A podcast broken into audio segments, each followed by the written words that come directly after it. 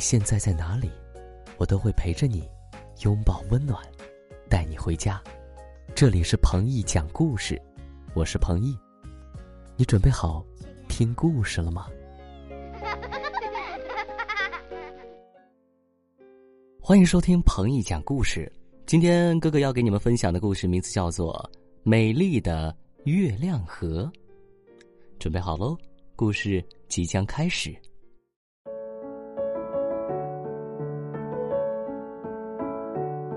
有一个美丽的小山村，有条小河叫美丽的月亮河。很久以前，这条小河还没名字呢，因为常年累月堆积了许多淤泥，河床一天天变浅了，河水也越来越浑浊，鱼儿纷纷的游走了。河岸两边的树木和花草也一年比一年少了。可是，山村里的人们依旧守在村子里。大人忙着侍弄庄稼，小姑娘背着背篓满山扯猪草，小娃娃牵着牛儿沿着山坡放牛。那个喜欢吹笛子的放牛娃依旧爱骑在牛背上吹笛子，悠扬的笛声在宁静的山村悠悠回荡。这年夏天。黄昏的时候，放牛娃娃牵着牛儿去小河里洗澡。小河里的水太浅了，牛儿大半条腿都露在外面，洗不了澡。牛心里烦躁极了，他们挣脱放牛娃的缰绳，满山乱跑。牛儿越跑越烦躁，有的牛都发狂了，用它们尖尖的牛角顶人。这时，人们才意识到小河已经给大家带来麻烦了。村子里那个走州过县的、给大家相牛买马的白胡子爷爷，号召大家赶快深挖小河。大家连夜把小河挖深了，哗啦啦，从上游流下来好多水。小河的水深了，牛儿又可以到小河里洗澡了。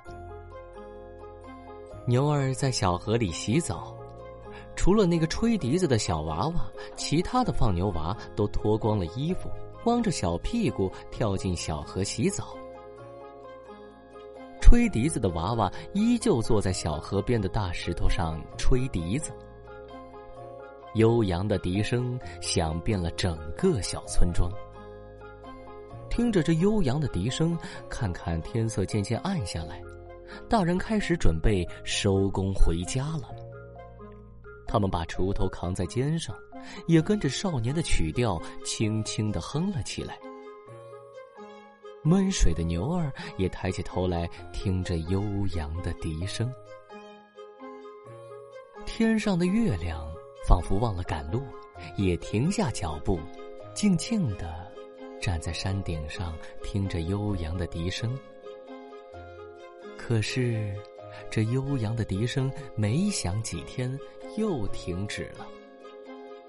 原来，从上游又冲下来许多烂泥，把河床填的比以前还要浅。牛儿不能洗澡，又烦躁发狂了。吹笛子的少年追牛去了。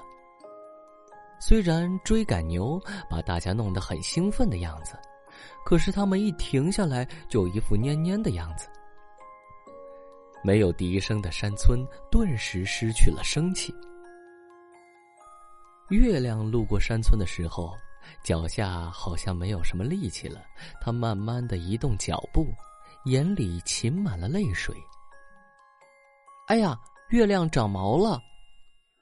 一个小孩指着月亮说道。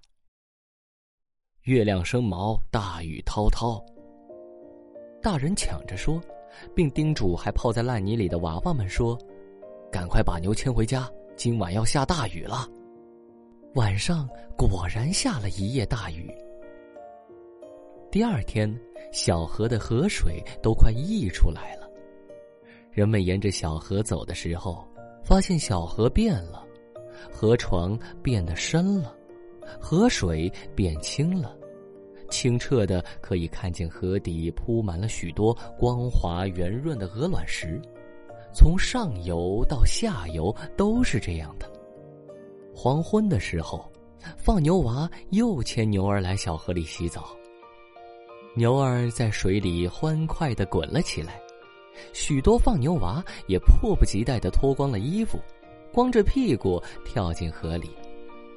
只有那个吹笛子的小娃娃，依旧坐在原来的大石头上，吹笛子。悠扬的笛声在宁静的山村悠悠回荡。呀，这河水好凉快，好舒服呀！水里的娃娃大声叫着：“你也下来吧，不要再吹了。”那个吹笛子的少年依旧纹丝不动的坐在原来的大石头上，安宁的吹着他的笛子。悠扬的笛声在宁静的山村悠悠回荡。悠扬的笛声缓缓的飘了起来，飘呀飘，飘到天空上。连天空上的星星也都听见了。月亮听着这美妙的笛声，露出了会心的微笑。这微笑轻轻的落进娃娃的笛声里。人们听见娃娃吹出一首以前从没有听见过的曲子。娃娃微笑着告诉大家：“这个曲子叫《美丽的月亮河》。”从此。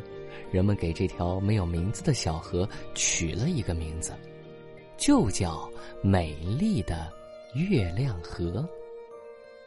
谁半夜沿着月亮河赶路，要是运气好的话，还能看见一个像月亮那么漂亮的仙女在月亮河里洗澡呢。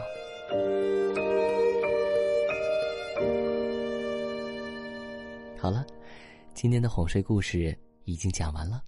希望伴着彭毅哥哥的声音，你能够安然入睡，不要害怕。每天晚上，彭毅哥哥都会准时出现在这里陪着你，给你讲讲那些好听的故事，陪你聊聊那些平时你不太敢说出口的那些心里话。晚安，宝贝们，祝你们做个好梦。好，听完故事，我们该睡觉了哟。还记得我们的睡前仪式吗？嗯，第一步，盖好你的小肚子。第二步，跟你身边的人说晚安。做的不错。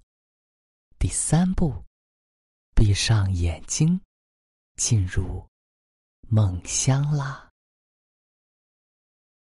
晚安，宝贝。做个好梦。